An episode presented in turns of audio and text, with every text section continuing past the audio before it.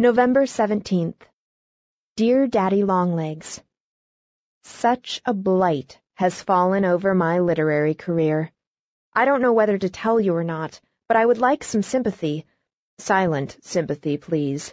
Don't reopen the wound by referring to it in your next letter. I've been writing a book. All last winter in the evenings and all the summer when I wasn't teaching Latin to my two stupid children. I just finished it before college opened and sent it to a publisher. He kept it two months, and I was certain he was going to take it. But yesterday morning an express parcel came, thirty cents due, and there it was back again with a letter from the publisher, a very nice, fatherly letter, but frank.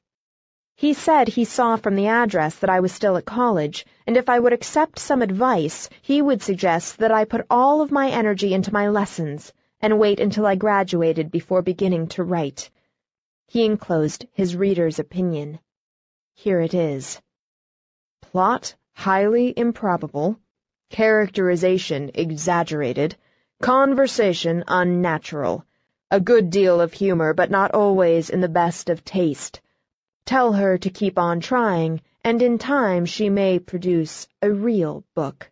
Not, on the whole, flattering, is it, Daddy? And I thought I was making a notable addition to American literature. I did, truly. I was planning to surprise you by writing a great novel before I graduated. I collected the material for it while I was at Julia's last Christmas. But I dare say the editor is right. Probably two weeks was not enough in which to observe the manners and customs of a great city.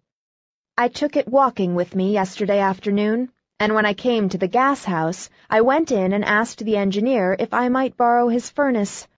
He politely opened the door, and with my own hands I chucked it in.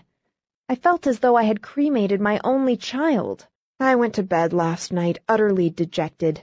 I thought I was never going to amount to anything and that you had thrown away your money for nothing. But what do you think? I woke up this morning with a beautiful new plot in my head, and I've been going about all day planning my characters, just as happy as I could be. No one can ever accuse me of being a pessimist. If I had a husband and twelve children swallowed by an earthquake one day, I'd bob up smiling the next morning and commence to look for another set. Affectionately, Judy.